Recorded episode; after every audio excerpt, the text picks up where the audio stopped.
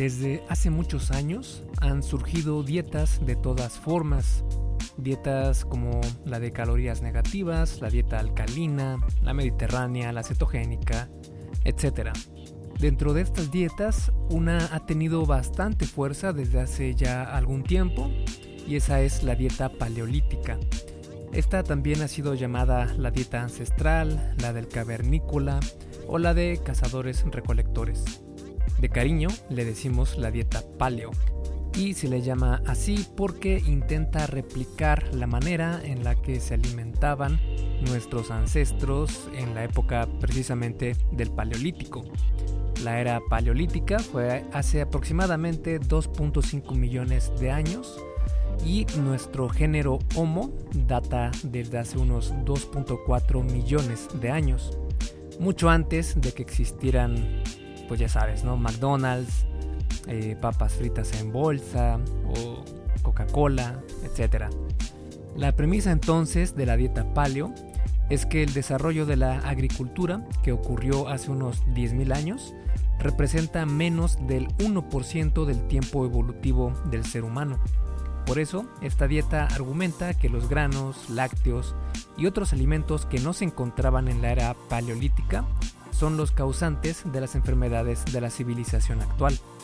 Además, los procesos modernos de refinamiento, empaquetado y distribución de la comida generan alimentos que no son adecuados para el perfil humano. Según sus proponentes, cuando regresamos a comer como lo hacían nuestros paleoantepasados, podremos lograr bajar de peso sin necesariamente contar calorías, tener una energía interminable, no tener antojos, un mejor desempeño físico, protección contra enfermedades como la diabetes, mejoras en la piel, cabello y dientes, mejoras en el sueño, etc. Pero ¿es cierto todo esto? ¿La dieta paleolítica puede darnos todos estos beneficios? ¿Necesitas volverte mitad cavernícola? En este artículo te comento si la dieta paleo es la más adecuada para el ser humano o si es otra maña de la industria de la nutrición y el fitness.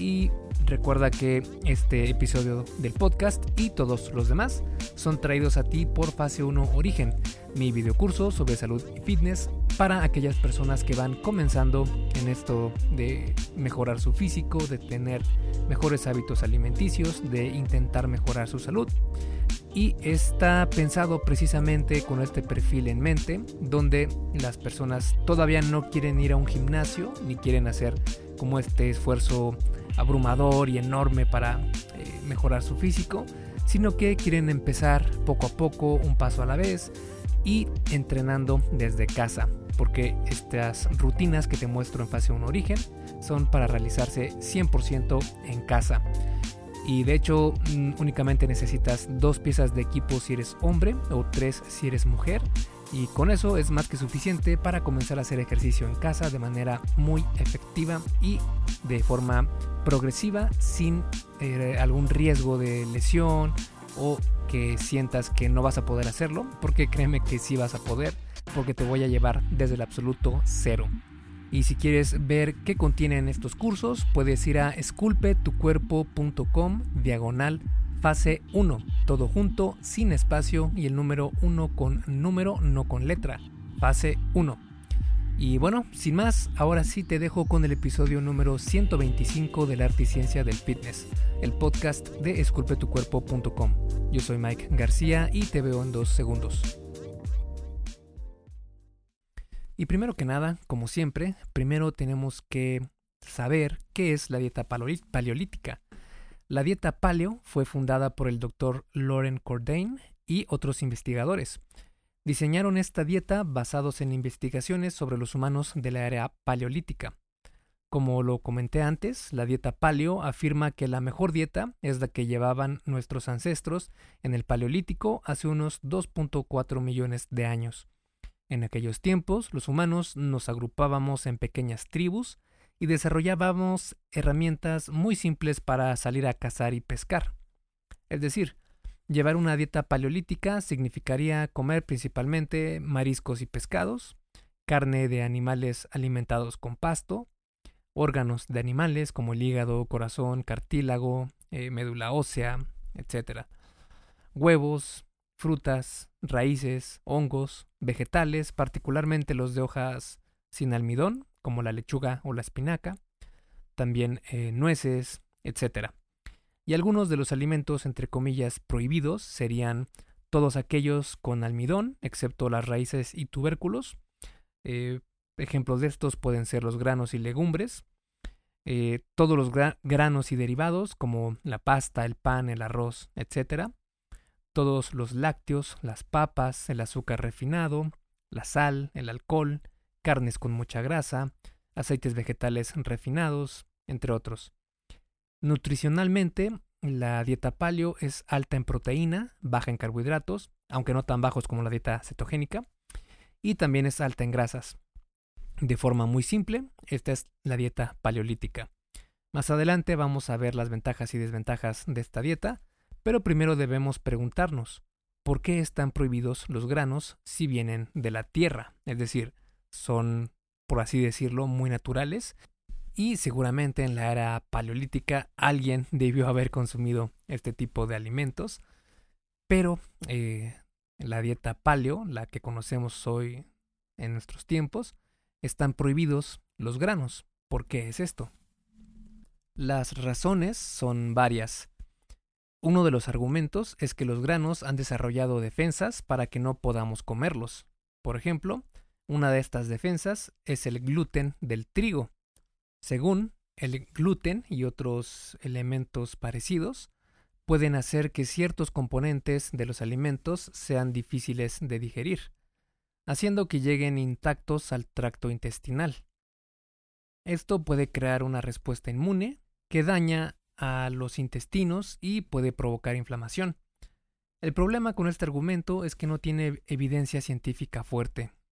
Porque sí, existen estudios que muestran algunos problemas con los granos, pero la mayoría fueron realizados fuera del cuerpo humano, es decir, ex vivo. Esto no nos dice de forma clara si es un problema o no, así que tenemos que revisar qué dice la evidencia sobre investigaciones en humanos o in vivo.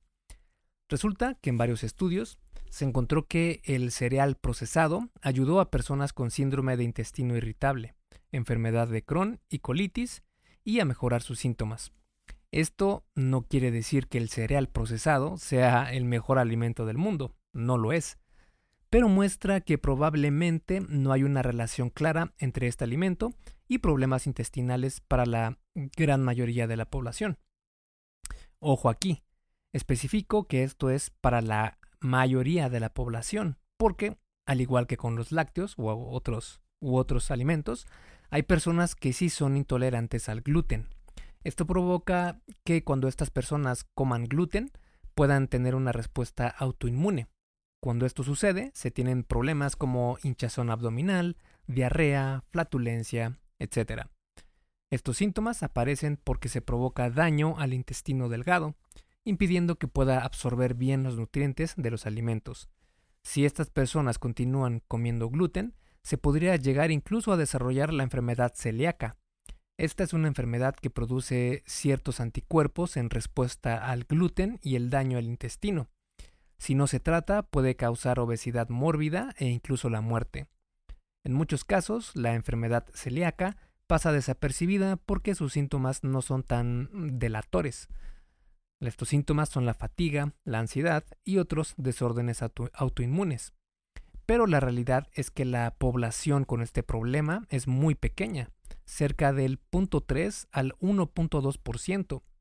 Así que lo más probable es que no tenga celiaquía. Existe también la sensibilidad no celíaca al gluten, que es una condición donde la persona tiene síntomas de la enfermedad celíaca cuando come gluten, pero sin desarrollar los anticuerpos o el daño intestinal aunque la población con este, con este problema también es muy pequeña. Según los estudios, probablemente por cada persona con enfermedad celíaca existen 6 con sensibilidad al gluten no celíaca. Esto suena como mucho, pero en realidad no lo es, porque estaríamos hablando de un 3 a un 7% de la población.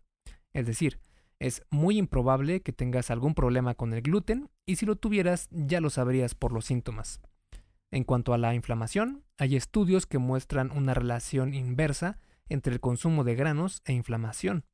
Incluso hay investigaciones que muestran que los granos pueden ser benéficos para el corazón. De nuevo, no es que los granos sean la maravilla, pero tampoco deben ser considerados como un alimento malo. Vale, si sabemos que los granos no son tan malos como la dieta paleo nos lo indica, entonces, ¿no tiene ventajas sobre otras dietas?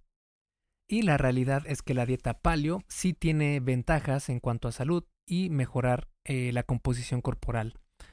entiéndase la composición corporal como la cantidad de músculo y grasa que tiene el cuerpo humano.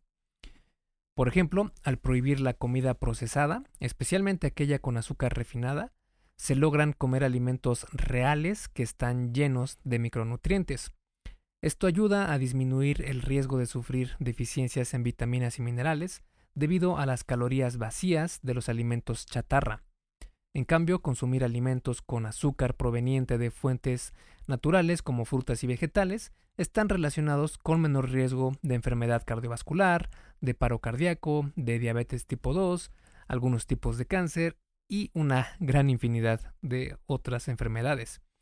Las nueces están permitidas porque no son un grano, pueden mejorar el perfil de lípidos en sangre y reducir el riesgo de enfermedad cardiovascular aumentar la proporción de aceites omega 3, que es algo que se logra con la dieta paleo, mediante el consumo de pescado, mejora muchos marcadores de salud como los niveles de lípidos en sangre, la presión arterial, previene varias enfermedades cardiovasculares, entre otros beneficios. En cambio, las grasas trans han demostrado ser terribles para el cuerpo humano, especialmente para el corazón. En cuanto a perder grasa, la dieta paleo también puede funcionar. Es decir, al eliminar algún tipo o algún grupo alimenticio por completo, puede resultar en una reducción total de calorías, y como bien sabemos, las calorías son el factor más importante al momento de perder, ganar o mantener el peso. En el caso de la dieta paleo, al eliminar ciertos alimentos con calorías vacías, puede ayudarte a bajar de peso casi sin prestar atención. Por lo general, los alimentos no refinados son los que te sacian más y esto ayuda también a que consumas menos calorías al día. Como puedes darte cuenta, en teoría, llevar una dieta paleo puede ser benéfica para la salud. De hecho, hay muchos estudios que sí han encontrado esto. El problema es que muchos de estos estudios comparaban una dieta, digamos, mediocre con una dieta paleo. Obviamente, el resultado iba a favorecer a la dieta paleolítica. Además, en la mayoría de estudios, la repartición de macronutrientes entre dietas no es igual, por lo que no se pueden sacar conclusiones sobre cuál es mejor. Hasta ahora pareciera ser que la dieta paleo es la mejor opción y deberíamos estar buscando la cueva más cercana para volver a nuestras raíces. Pero no todo es miel sobre hojuelas, y la dieta paleo también tiene algunas desventajas. Una de estas desventajas de esta dieta es que algunos de los grupos alimenticios que se excluyen en realidad también tienen beneficios y no hay evidencia que diga que son malos en realidad, a excepción claro de las grasas trans, que esas sí no son para nada recomendables. Y por ejemplo, en una reseña sistemática, que es una, un grado de evidencia científica bastante alto, los cereales de granos integrales demostraron disminuir factores de enfermedades del corazón, inflamación sistémica, diabetes tipo 2, cáncer e incluso disminuir la mortalidad generalizada. Los lácteos también han demostrado que tienen muchos beneficios a la salud, como mejorar la salud ósea, aumentar la masa muscular y la fuerza, e incluso puede ayudar al control del peso. El problema es que en la gran mayoría de estudios donde se encuentran efectos negativos de, la leche, los investigadores por lo general son veganos, y el veganismo en sí no es malo, además de evitar el sufrimiento de animales, puede ser una manera saludable de alimentarse si se sabe cómo hacerlo. Lo que no es correcto es tratar de imponer una ideología determinada en otras personas, menos si se trata de investigaciones con carácter científico. Digo esto porque si bien hay personas que son intolerantes a la lactosa, el resto de la población no tiene problemas con esto. Esto es prácticamente eh, genético, ya que hace unos 9.000 años aproximadamente, los ganaderos del norte de Europa desarrollaron una enzima que podía digerir la, leche. Esto logró que pudieran alimentarse con la leche de vaca. En México, por ejemplo, tenemos mucha descendencia europea debido a la conquista española, lo que significa que la gran mayoría de nuestra población está adaptada a la lactosa. De hecho, la estadística indica que somos el segundo país en América Latina que consume más lácteos. Sin embargo, la mayoría de la población asiática y el resto de África, por ejemplo, son intolerantes a la lactosa. Las legumbres también son excluidas de la dieta paleo, pero estas también tienen beneficios en la salud, como disminuir el colesterol malo, el LDL, mejorar los lípidos en sangre, entre otros beneficios. También son una gran fuente de proteína vegetal, carbohidrato y fibra. Los proponentes de la dieta paleo mencionan que las legumbres deben ser evitadas porque nuestros ancestros no las comían, además de que tienen algunos antinutrientes que interfieren con la absorción de los nutrientes de los alimentos.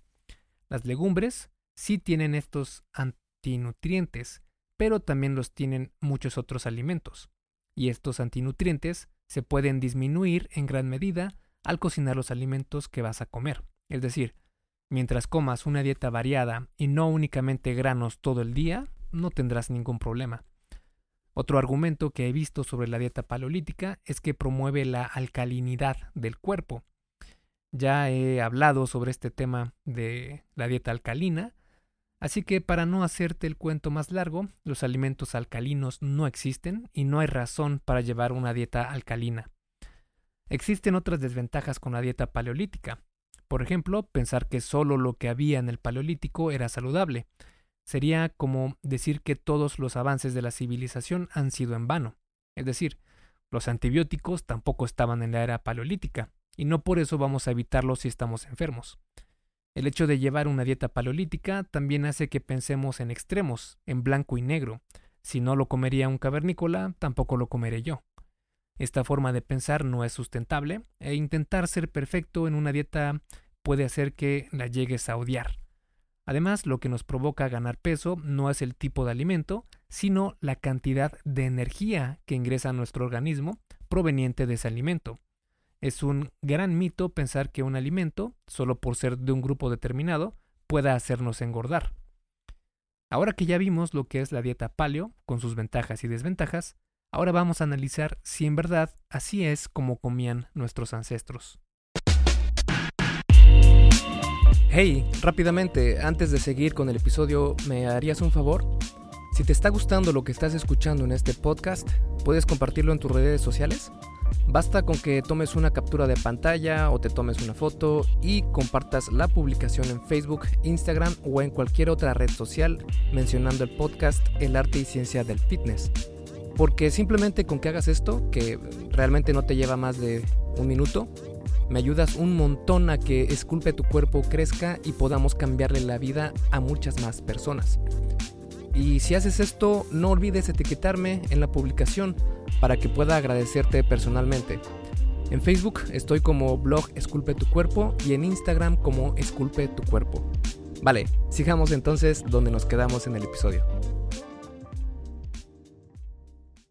Y es que aquí el problema es que en realidad lo más probable es que nuestros ancestros, nuestros antepasados, no comían así. Hay investigaciones que muestran que los humanos utilizaban herramientas para sembrar desde hace al menos 105.000 años. Si recuerdas, la premisa principal de la dieta paleo es que los humanos comenzamos con la agricultura hace únicamente unos 10.000 años, pero esto en realidad no es tan cierto. Además, la ubicación geográfica dictaría mucho, de hecho muchísimo, los recursos que podíamos obtener. Es decir, una persona en el norte del continente sobreviviría con alimentos muy distintos a otro humano que estuviera en la línea del Ecuador. Así lo han demostrado antropólogos dedicados a estudiar los comportamientos del humano en el Paleolítico, donde, mm, dependiendo de la variación geográfica de las dietas de cazadores-recolectores, así iba a ser su aporte alimentario. Por ejemplo, muy al norte, donde hace mucho más frío, donde las condiciones son más adversas, pues nuestros antepasados consumían más carne y pescado, por ejemplo.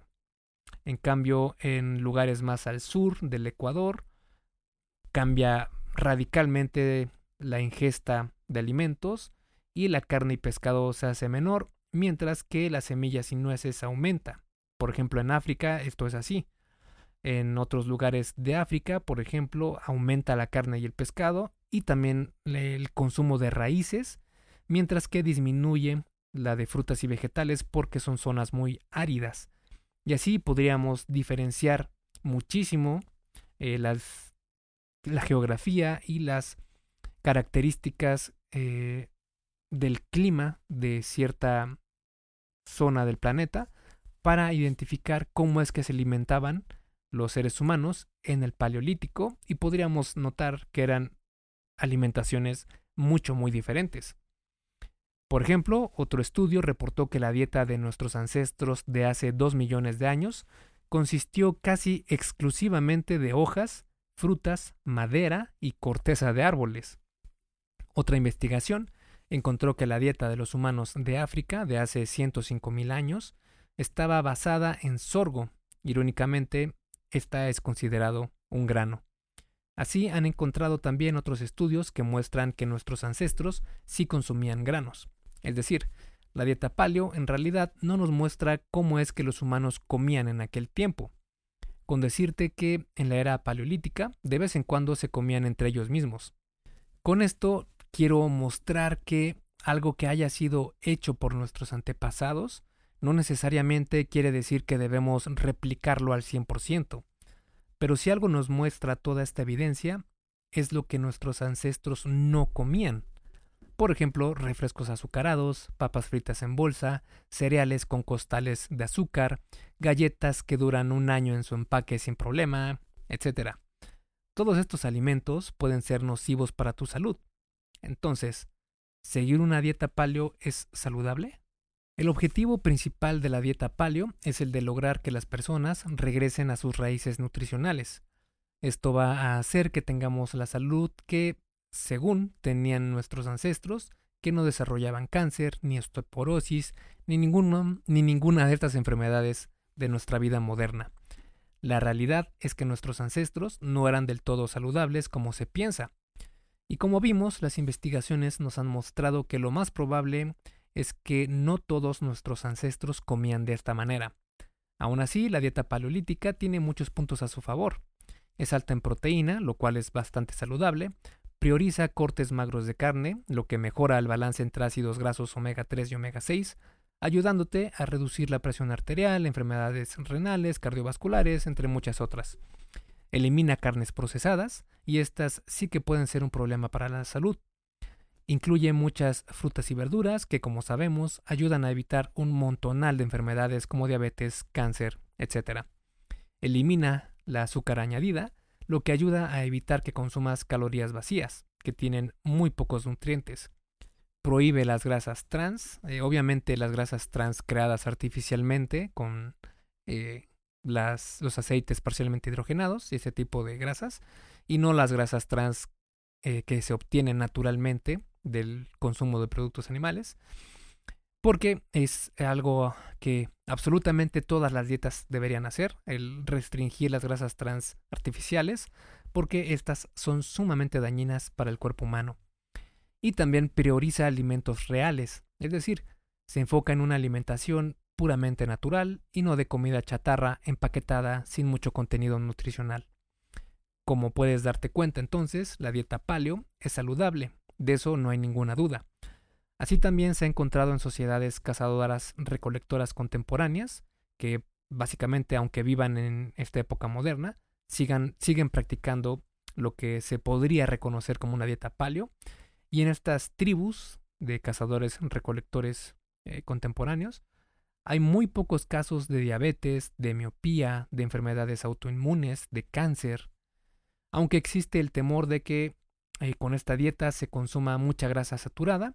La realidad es que la grasa saturada está estigmatizada como un, nutriente dañino, aunque la realidad es que no es tan mala como se piensa, ya que varios estudios han comprobado que no hay una relación directa entre la cantidad de grasa saturada consumida y el riesgo de enfermedades del corazón. En mi opinión, esto tranquiliza mucho las cosas, pero tampoco es un pase, por entre comillas, para comer solo alimentos altos en grasa saturada. Siempre debe existir un balance.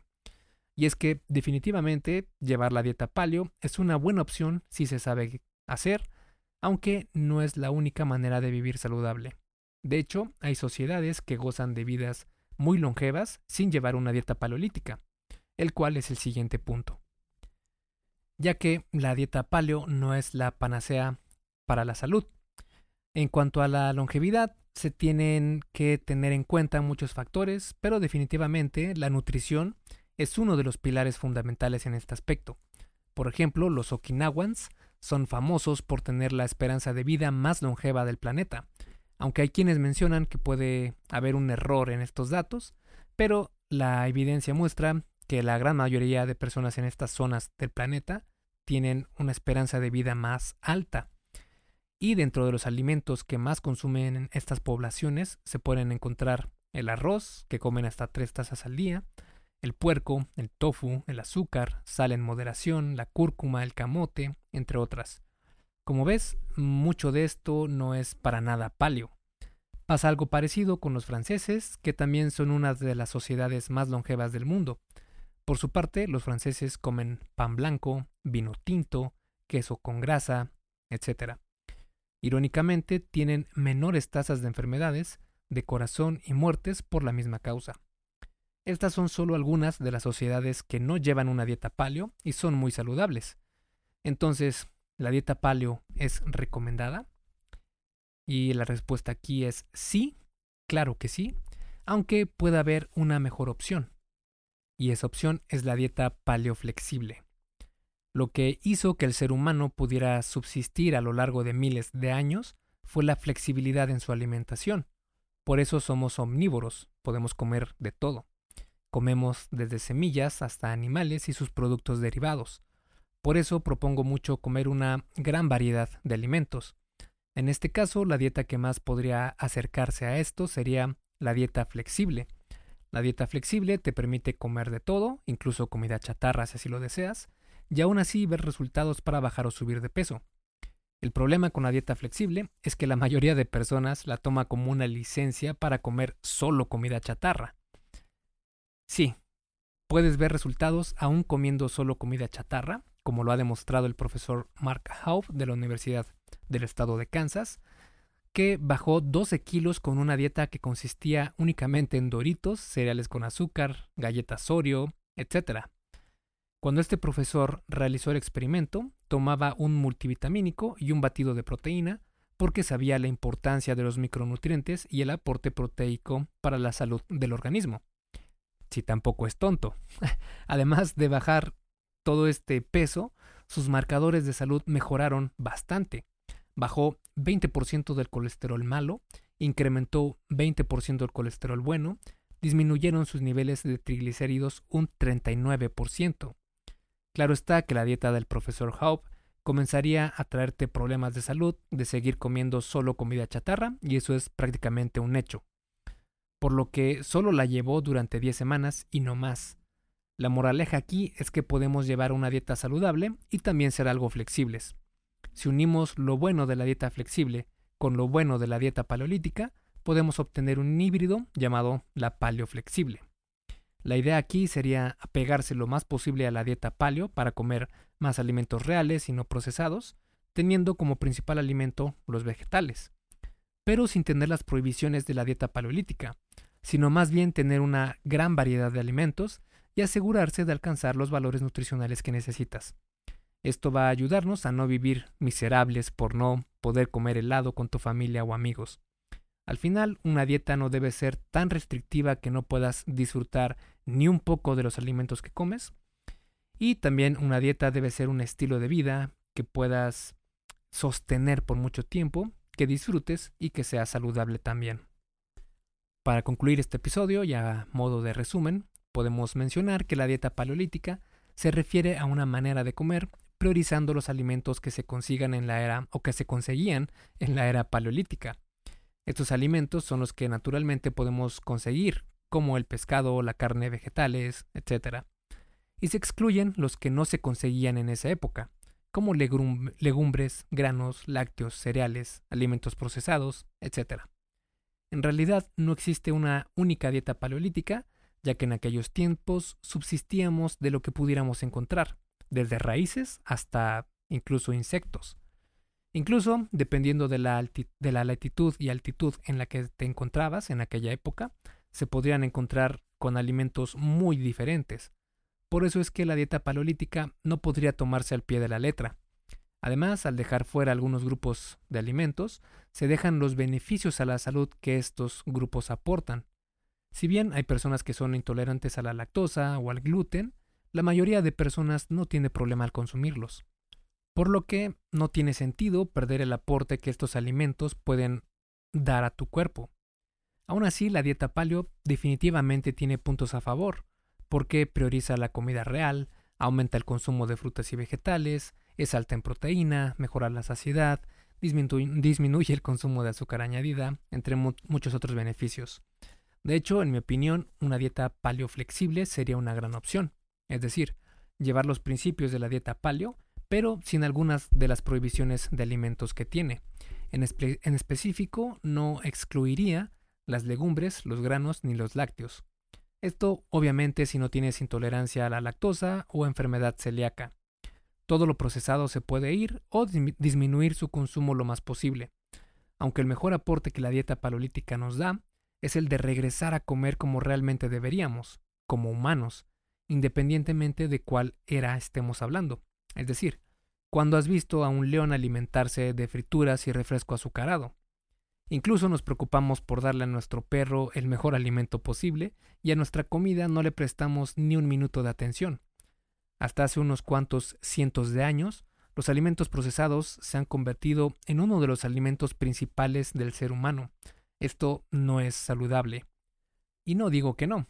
Un alimento chatarra de vez en cuando no es ningún problema en absoluto. Pero si tu dieta consiste casi en su mayoría de alimentos procesados, sería mejor que regreses a los hábitos alimenticios de tus ancestros paleolíticos. Esculpe tu vida, comienza con tu cuerpo. Y hasta aquí el episodio del podcast de hoy. ¿Te gustó? Si es así, déjame una calificación y tu opinión en Apple Podcast. Es muy sencillo y no te lleva mucho tiempo.